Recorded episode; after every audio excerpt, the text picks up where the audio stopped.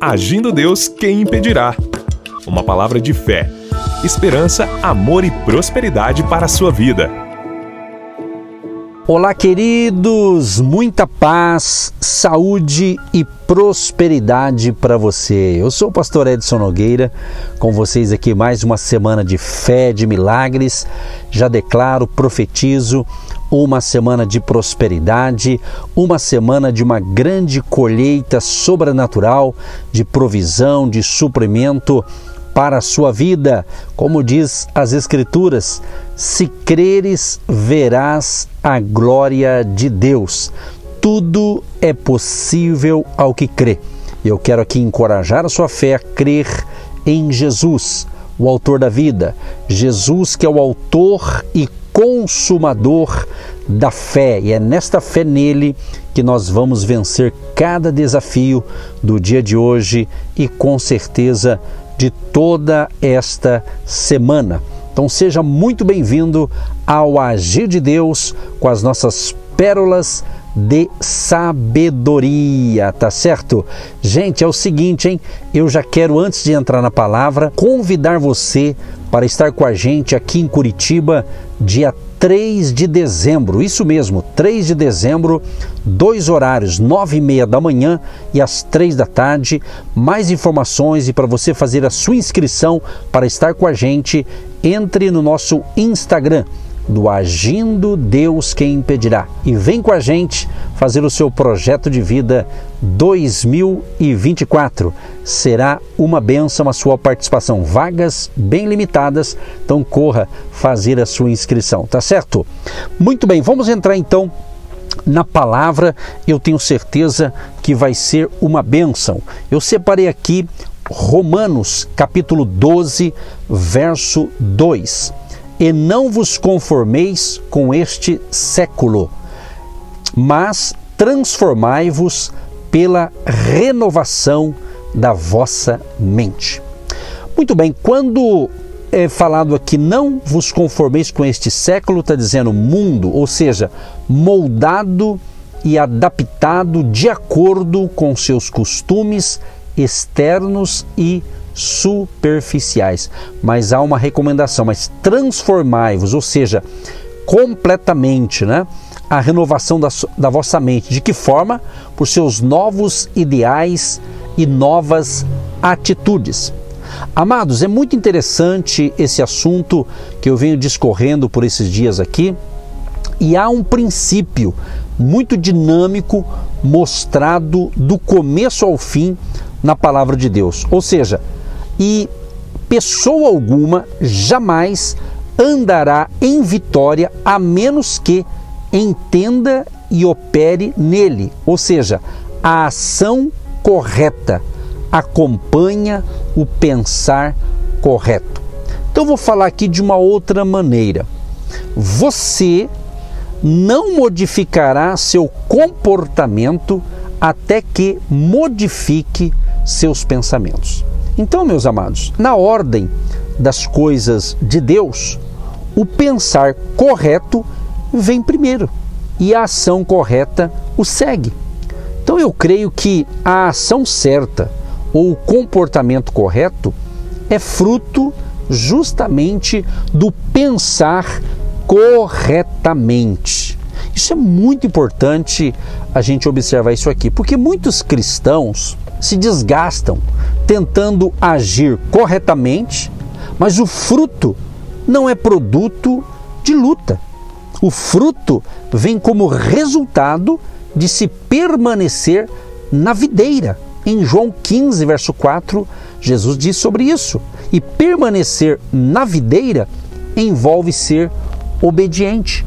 Jesus diz assim: Se vós estiverdes em mim e as minhas palavras estiverem em vós, pedireis tudo o que quiserdes e vos será feito. Então isso significa o quê?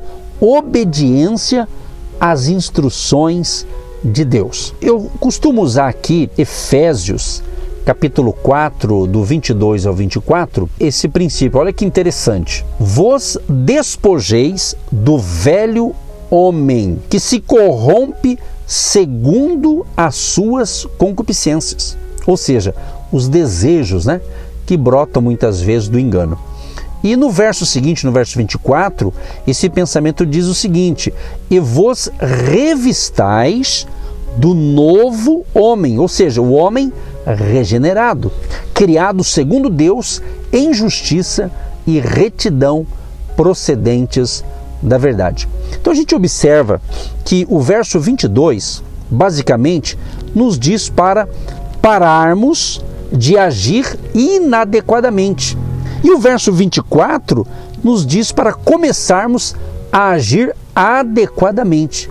É como se você abandona agora a, a sua maneira de, de, de pensar negativamente passe a pensar positivamente. Venha pensar agora com os olhares da fé, da convicção, da certeza. É impossível ir de um comportamento errado a um comportamento correto sem primeiro mudar os pensamentos. E é muito forte isso aqui, porque, ah, como a gente tem dito esses dias, né? A nossa mente se torna o que? Um campo de batalha. Então, por isso, a importância de você cuidar dos seus pensamentos. Uma pessoa passiva pode querer fazer a coisa certa, mas ela jamais conseguirá isso a menos que ative. Ela precisa ativar sua mente propositalmente e alinhar com a palavra e a vontade de Deus. Se ela não tiver esse alinhamento com a palavra de Deus, com a vontade de Deus,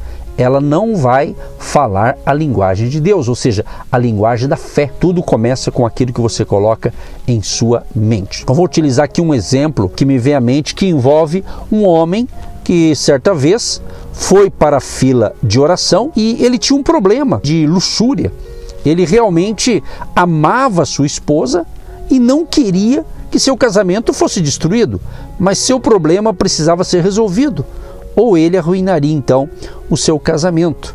Então, essa questão aqui é interessante porque às vezes a pessoa ela fica bloqueada na vida por causa desse comportamento que vai contra um princípio né, da palavra de Deus. Ah, você pode orar, a pessoa pergunta assim: você pode orar para que eu seja liberto? E eu já encontrei no meu ministério mesmo que você ora para alguém e muitas vezes e parece que a gente não consegue progresso. Ou seja, sabe quando você ora por alguém e passa um tempo, outro tempo e parece que aquele problema não vai, não sai e aquela pessoa continua com o problema? Né? E interessante que o Espírito Santo ele fala, o Espírito Santo revela, o Espírito Santo mostra diante de uma situação, justamente nesse caso aqui desse cidadão que estava com luxúria, o Espírito Santo deu um direcionamento. Eu vou orar por você, mas você deve ser responsável pelo aquilo que você permite ser mostrado na sua mente. Ou seja, a pessoa diz assim: "Ah, ora por mim, para que a minha mente seja purificada, para que eu não pense negativamente, para que eu não pense é, coisas indevidas. Ok, vamos orar, mas só que a pessoa também tem que alimentar a sua mente com coisas boas. É? Você que está me ouvindo e eu que estou aqui falando, nós temos o livre-arbítrio de escolher o que a gente quer se alimentar, né? aquilo que a gente quer se alimentar, aquilo que a gente quer ouvir, aquilo que a gente quer assistir.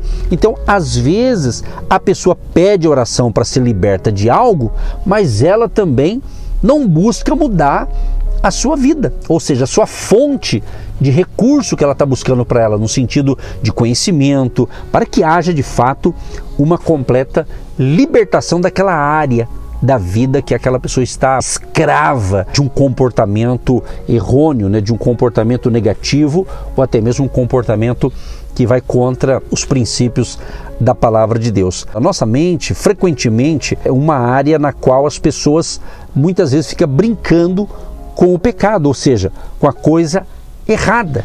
Então, Jesus disse em Mateus capítulo 5, do 27 ao 28, ouvistes que foi dito: não adulterarás. Eu, porém, vos digo: qualquer que olhar para uma mulher com intenção impura no seu coração, já adulterou com ela. Então, o caminho para ações pecaminosas é pavimentado justamente com pensamentos pecaminosos. Então, eu preciso fazer isso. Você que está me ouvindo, que está interessado, precisa fazer isso. Policiar a sua mente. Se algo que você está pensando, vendo, está te levando para fazer coisa errada, então não pense mais naquilo. Mude o seu foco, tira a sua mente daquilo ali. Então é importante orar, sim, mas eu posso e eu tenho controle sim para mudar o meu foco com relação a pensamentos impróprios, pensamentos impuros e pensamentos também negativos né, na, na vida. Interessante isso aqui porque nós oramos, temos que orar mesmo. Você que está com a mente funcionando, você está ciente do que você está fazendo, então você precisa purificar a sua mente com a palavra de Deus, você precisa realmente focar em coisas que edificam a sua fé, ok? Preste atenção em um detalhe. Eu quero ler um texto aqui de Colossenses 3, o verso 1 e 2. Portanto, se fostes ressuscitados juntamente com Cristo, buscai as coisas lá do alto, onde Cristo vive, assentado à direita de Deus. Pensai nas coisas lá do alto, mas não as que estão aqui na terra. Então a gente observa aqui mais uma vez um outro princípio aqui. Se você quer viver a vida ressurreta que Cristo providenciou. Então, meu querido e minha querida, busque essa vida nova e poderosa, fixando sua mente nas coisas do alto, não nas coisas da terra. O apóstolo Paulo está simplesmente dizendo que se queremos uma boa vida, então devemos manter nossa mente em coisas boas. Isso é muito interessante. Muitos cristãos querem uma vida boa, mas estão passivamente sentados desejando que alguma coisa boa lhes aconteça. Frequentemente, eles têm ciúmes dos outros que estão vivendo em vitória e se ressentem porque a vida deles é tão difícil. Agora, se você deseja vitória, sobre seus problemas, se você verdadeiramente quer viver a vida ressurreta, você deve ter força de caráter e não apenas força de desejo. Você deve ser ativo, não passivo. Então, ação correta começa com pensamento correto. Comece hoje a escolher os pensamentos corretos e tenha uma vida feliz e abençoada. Querido Deus e Pai, eu quero te louvar, eu quero te agradecer por mais um ensinamento, por mais uma pérola de sabedoria, Senhor. Blinda, Senhor, a minha mente e a mente de todos que estão me ouvindo agora, Pai.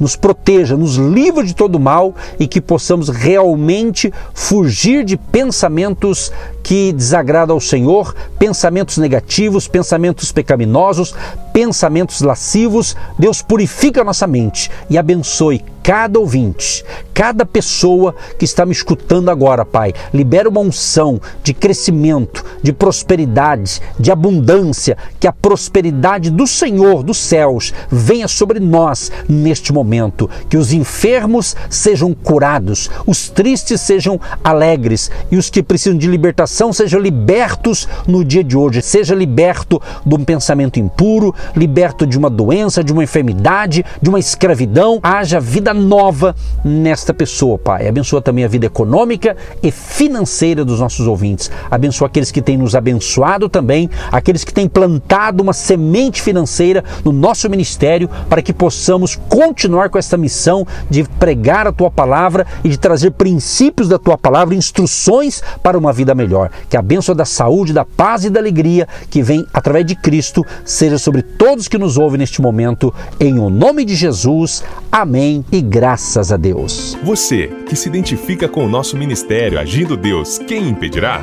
E tem interesse em investir uma oferta missionária em nossa programação? Torne-se um agente de Deus e faça parte dessas pessoas de fé que semeiam com fé e vão colher o que semeiam. Anote: Banco do Brasil, agência 1243-2, conta corrente 68630-1. Que Deus prospere a sua vida. Agindo Deus, quem impedirá? De segunda a sexta, uma palavra para abençoar sua vida.